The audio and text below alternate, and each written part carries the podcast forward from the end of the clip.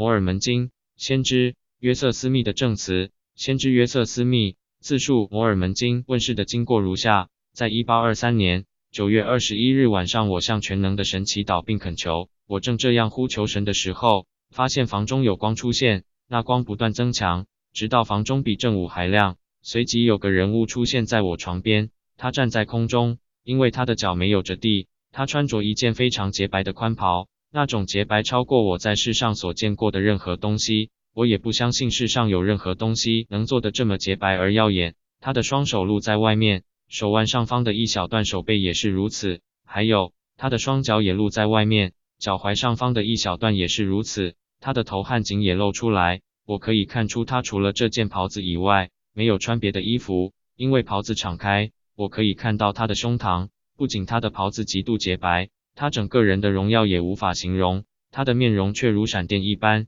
房间极度明亮，但不像紧绕他本人周围那样特别的亮。刚见到他时，我感到害怕，但这恐惧很快就消失了。他叫我的名字，告诉我他是从神面前派到我这里来的使者，名叫摩罗乃。他说，神有一件事公要我去做，我的名字必在各国、各族、各方中受好评和恶评。或者必在各民中受到褒贬。他说有一部被存放起来的书，是写在金叶片上的，叙述此大陆早期居民的记事和他们的来处。他还说，旧主传给古代居民的圆满的永久福音也包含在里面。还有，有两颗在银框中的石头，这两颗石头固定在一块胸牌上，构成所谓的乌灵和土名，和叶片存放在一起。拥有和使用这些石头的人，就构成了古代或早期所称的仙剑。神准备这些东西的目的，就是为了翻译这本书。还有，他告诉我，我取得他说的那些叶片后，因为获得叶片的时间还没有到，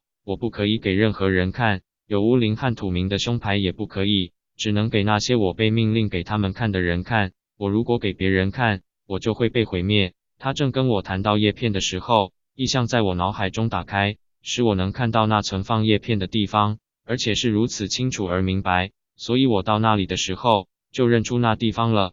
这番谈话以后，我看到房间里的光开始向紧绕那跟我说话的人周围聚拢，那情形继续着，直到除了他周围外，整个房间再暗下来。这时，我随即看到，好像有一条管道通往天上那样，然后它往上升，直到它完全消失，而房间就恢复到这天上的光出现以前的样子。我躺着默想这一幕奇异的景象，对于这位特别的使者告诉我的事感到非常惊讶。我正在沉思的时候，突然发现我的房间又开始亮了起来，好像一瞬间，那同一位天上的使者又在我的床边。他开始说话，将他第一次来访时说的事丝毫不差的重述一遍。完毕后，他告诉我即将来到地上的大惩罚，伴随着因饥荒。刀剑和瘟疫所造成的大荒芜，而这些惨痛的惩罚会在这一代来到地上。讲完这些事后，他又像先前那样升上去。此时，在我脑海的印象如此深刻，使我睡意全消。我躺在那儿，对刚才所看到和所听到的感到惊讶。但是更叫我惊讶的是，我又看见同一位使者在我床边。并听到他又将先前告诉我的同样的事向我重述或重复一遍，然后加上给我的警告，告诉我撒旦会设法诱惑我拿那些叶片来致富，因为我父亲家贫穷的环境，他禁止我这样做，说我除了荣耀神之外，绝对不可以有其他目的去取得叶片，而且除了建立他的国度外，绝对不可以受其他任何动机的影响，否则我就无法得到叶片。这第三次来访后，他又像先前那样升上天去，而我则再度沉思刚才所经历之事的奇异。几乎就在那位天上的使者第三次从我这里升上去之后，鸡就叫了。我发觉天就快亮了，所以我们的会谈一定占去了整个晚上。不久之后，我就起床，而且照常去做我白天必须做的工作。但是我正要像往常那样工作时，发觉自己体力已衰竭到完全不能工作。我父亲与我一起工作，发现我有些不对劲，就叫我回家。我动身打算走回家去，但是我正要越过围栏，离开我们所在的那块田地时，我体力完全不支，无助的倒在地上。有一阵子不省人事。我能记得的第一件事是，有个声音对我说话，叫我的名字。我往上看，看见了那同一位使者站在我头的上方，像以前那样被光围绕着。然后他又将前一天晚上他告诉我的所有事情向我重述一遍，并且命令我去我父亲那里，将我获得的意象和诫命告诉他。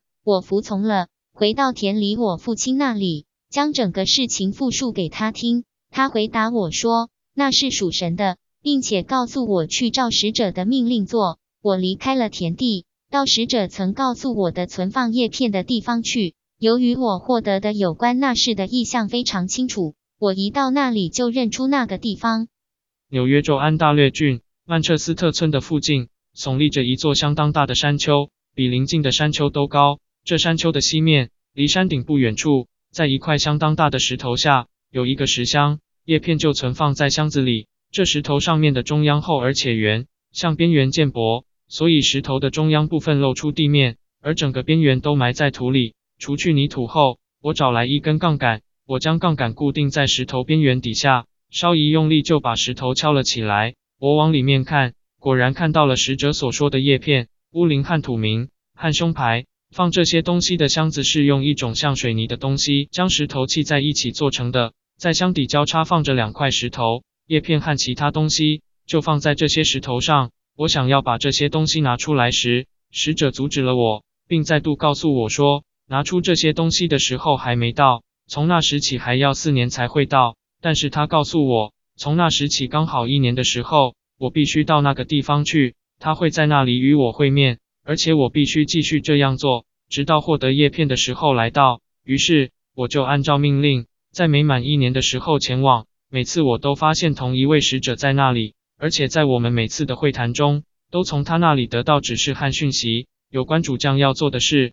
汉在末世时代，他的国度要如何和用何种方式来管理、取得叶片、乌灵和土名和胸牌的时刻终于来到。一千八百二十七年九月二十二日，我照常在又满一年的时候前往存放那些东西的地方。同一位天上的使者将那些东西交给我，附上以下的命令：我必须为那些东西负责。如果我因为粗心或因为任何疏忽而丢了那些东西，我必遭剪除。但是如果我尽一切努力保全那些东西，直到他那位使者来索回的时候，那些东西必受保护。我不久就明白为何我会接受如此严格的命令，要保障那些东西的安全。捍卫和使者说，当我完成要由我亲手做的事时，他会来索回那些东西。因为旁人一旦知道我拥有那些东西，就无所不用其极的想从我这里拿走。他们为了达到那个目的，每一种想得出来的计谋都用上了，迫害变本加厉。众人都一直注意着，想尽可能从我这里拿走那些东西，但是借着神的智慧，那些东西安然留在我手中，直到我用那些东西完成要由我亲手做的事。当使者按照安排来索回那些东西时，我就将那些东西交给他，由他保管，直到今日，即一千八百三十八年五月二日。预知更完整的记录，请参阅《无价珍珠》中的约瑟斯密历史。这古代的记录就这样出土问世。像一个民族从尘埃中说话，并且如神所确证，是借着神的恩赐和能力译成现代语言。这记录于一八三零年以英文首次发行问世，称为《The Book of Mormon》。